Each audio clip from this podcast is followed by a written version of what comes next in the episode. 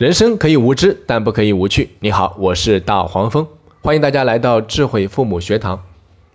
我记得亚里士多德曾经说过这么一句话：我们是由一再重复的行为造就的，因此卓越不是一种行为，而是一种习惯。不少的家长应该都听说过一万小时定律，就是说在任何领域里面，要想取得成功，关键都是练习。经过一万小时的勤奋练习，任何人都能成为某个领域的专家。瑞典的科学家埃里克森和同事啊，曾经前往柏林精英音乐学院做过一个这样的试验。他们把小提琴专业的学生分成三组，第一组是有潜力成为世界级选手的优秀学生，第二组是有机会成为专业人士的好学生，而第三组是没有前面两组那么棒。但也可能成为音乐老师的学生。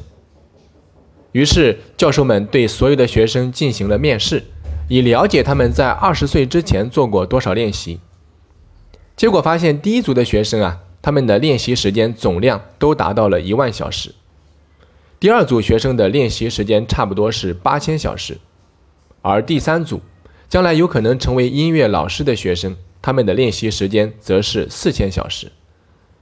所以啊。调查得出来的结论就是，精英和普通人的区别就在于练习时间。事实就是这么简单。你可能会想，一万小时到底有多长？我可以告诉你，相当长。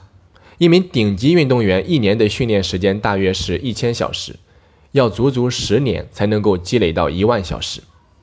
所以啊，我把一万小时定律又称之为十年定律，让大家有一个更直观的概念。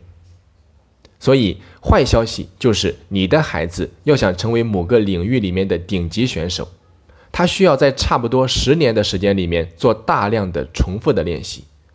但好消息就是，你只需要做到这一点就够了。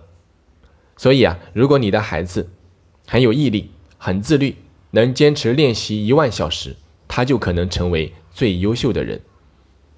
通过以上的案案例啊，我想告诉各位家长的是。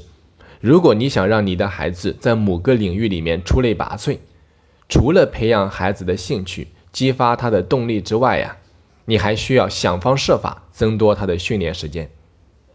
很多人都想成为某个领域里面的佼佼者，为什么最终成功的寥寥无几？因为很多人既有兴趣又有动力，但是他们缺的恰恰是长时间的、大量的、系统的训练。贝克汉姆是很多足球爱好者的粉丝，但大家却不一定知道，贝克汉姆在东伦敦的一个小公园里度过了童年的大部分时间。他站在那里，把球踢向同一个方向呀，一踢就是好几个小时。他的父亲说：“看到他这么投入，真是令人震惊。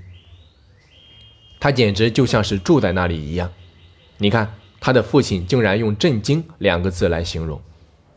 贝克汉姆自己也是这么说，他说：“我的秘诀就是练习。我一直坚信，如果你想实现某个不同寻常的人生目标，你就需要练习、练习再练习。所以，十四岁的时候，贝克汉姆就和曼联签了约，他的付出也得到了回报。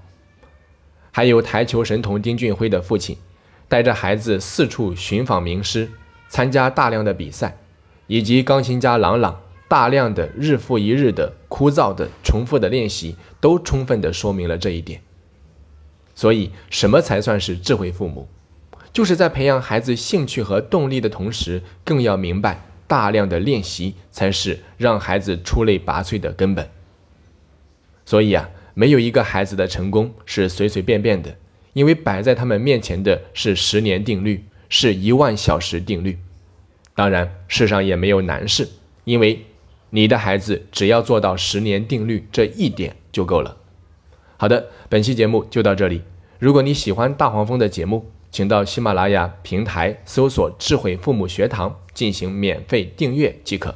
我们下期再见。